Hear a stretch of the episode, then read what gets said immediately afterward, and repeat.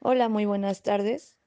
Nuestro equipo estará conformado por Mayredit, Anaí Alpizar, Analicet Mercado y su servidora Sandra Osorio. En este podcast hablaremos y profundizaremos brevemente en la reforma en el artículo tercero constitucional. Nos enfocaremos más que nada en esta, en esta nueva modificación que se hizo este, recientemente, e, en el año pasado. Bien, todos sabemos que entre los servicios fundamentales que debe de presentar el, Estado, encontramos pues sin lugar a duda el de la educación, en virtud claro de que es el mecanismo por excelencia para pues transmitir conocimiento. Y pues son nuevas formas que requieren este, nuestras nuevas generaciones, ¿no? Que son los que van a conducir, pues más que nada, el destino de, nuestra nación. Es claro que nuestro México no es la excepción, puesto que pues todos los estados cuentan con una filosofía política educativa que actúa a partir del marco pues constitucional, ¿no? Conforme a, sus principios y fines de cada país. El nuestro, como lo dije anteriormente, no es la excepción, también cuenta con, esta, con toda esta, pues filosofía, ¿no?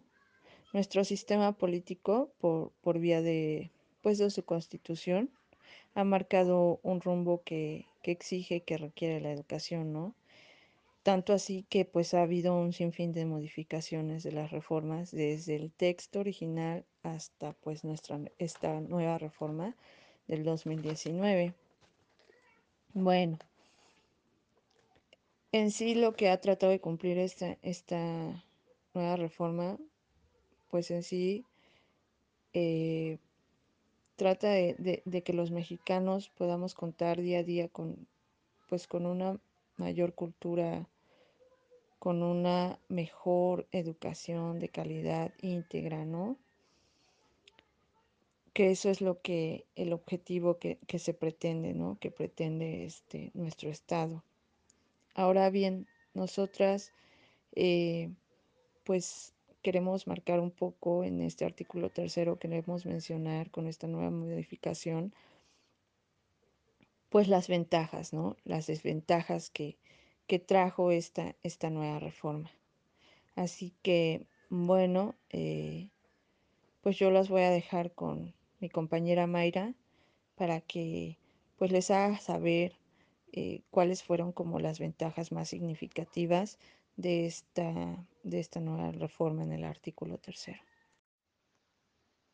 Pues yo les voy a hablar de algunas de las ventajas que tiene el artículo tercero. Una de ellas es que ahora la educación media superior y superior ya son obligatorias. Esto impulsa a los jóvenes a seguir con sus estudios porque ahora para ingresar a cualquier trabajo ya es obligatoria la educación media superior. Se innovaron el uso de las TIC. Otra, otra importante es la inclusión. Los niños con necesidades educativas especiales, pues que todos somos iguales ante la ley, no importa con qué discapacidad contemos. Lo importante es convivir, llevarnos bien y respetarnos más que nada. Otra importante es los planes y programas realizados por los maestros totalmente actualizados. Y pues la educación sigue siendo totalmente obligatoria y gratuita.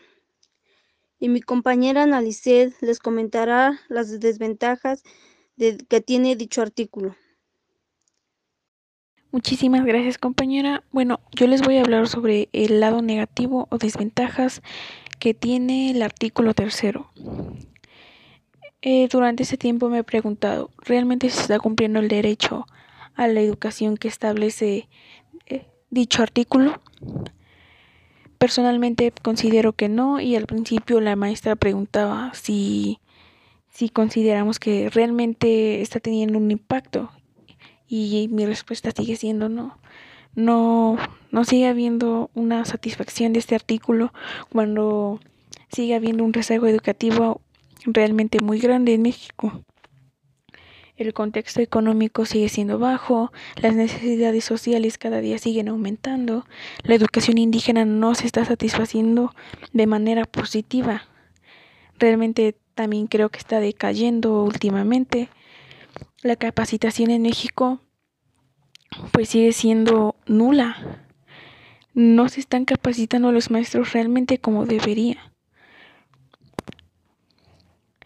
A esto me refiero como lo estamos viviendo ahorita en una pandemia. ¿Qué pasa cuando hay una pandemia mundial y tu país no está preparado para una pandemia, para un problema mundial como este?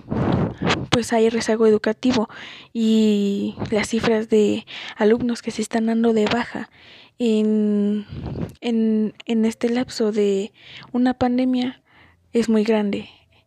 Entonces, si, un, si alguien no está capacitado ni preparado para una nueva necesidad social, lo único que va a causar es muchísimo más rezago educativo.